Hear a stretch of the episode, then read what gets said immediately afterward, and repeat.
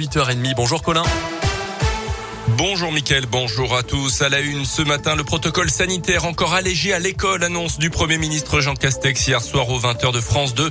La mesure entre en vigueur dès aujourd'hui avec une idée simple, éviter la pagaille et tenter de simplifier la vie des parents d'élèves et des personnels de l'éducation. Les précisions avec vous Léa Grillet.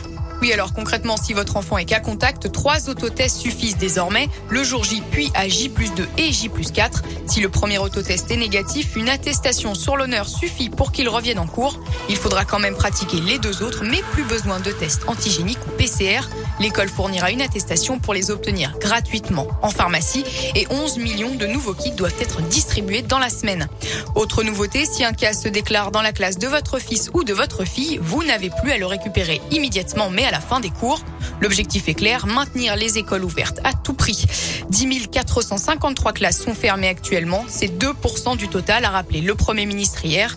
Il a d'ailleurs défendu cette politique de test en expliquant que l'abandonner reviendrait, je cite, à casser le thermomètre. Merci Léa. L'annonce a été accueillie de manière très mitigée par les syndicats qui appellent toujours à la grève ce jeudi. Mouvement de grève aujourd'hui dans les cantines et le périscolaire, notamment à Bourg-en-Bresse avec un accueil perturbé. L'accueil des enfants sera difficile, voire impossible, a déjà prévenu la mairie qui invite les parents à prendre leurs dispositions. Tous les détails sur radioscoop.com. Notez enfin que le pass vaccinal est arrivé hier au Sénat en commission des lois d'abord. Il sera débattu aujourd'hui dans l'hémicycle. Les députés de l'Ain, Olga Givernet pour LREM et Charles de la Verpierre pour le Parti Les Républicains, tous les deux favorables au texte, ont été menacés de mort récemment. Une plainte a été déposée. En déplacement à Nice hier, Emmanuel Macron a une nouvelle fois déploré l'intensification des violences contre les élus. Dans l'actu également, hypothermie et déshydratation probablement à l'origine de la mort du jeune Anthony au nord de Mâcon. Le corps de l'adolescent de 17 ans porté disparu le 31 décembre a été retrouvé sans vie dimanche par des chasseurs à Montbelay.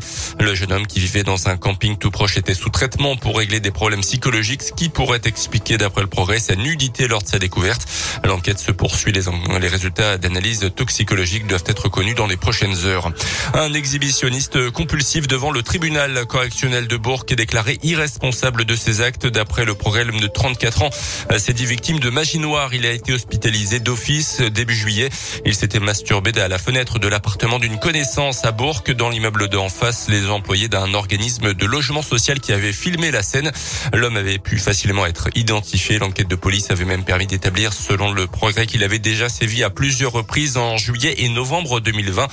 Ces agissements ayant donné lieu à des plaintes de la part de plusieurs victimes mineures. La colère du maire de Ferney-Voltaire dans le pays de Gex. Il conteste le recensement effectué par l'INSEE. Sa commune accueillerait tout juste 10 000 habitants selon le comptage effectué par l'organisme officiel. Impossible selon l'élu d'hiver droite qui parle de rues et d'immeubles entiers non recensés.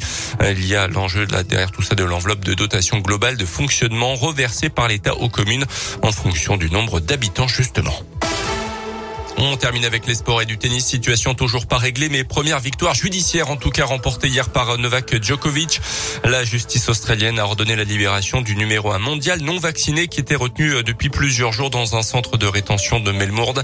La star serbe s'est entraînée hier à quelques jours du début de l'Open d'Australie, mais le gouvernement peut encore décider de l'expulser. Merci beaucoup Colin Cotte. L'actu en continue radioscoop.com et appli mobile. Et pour le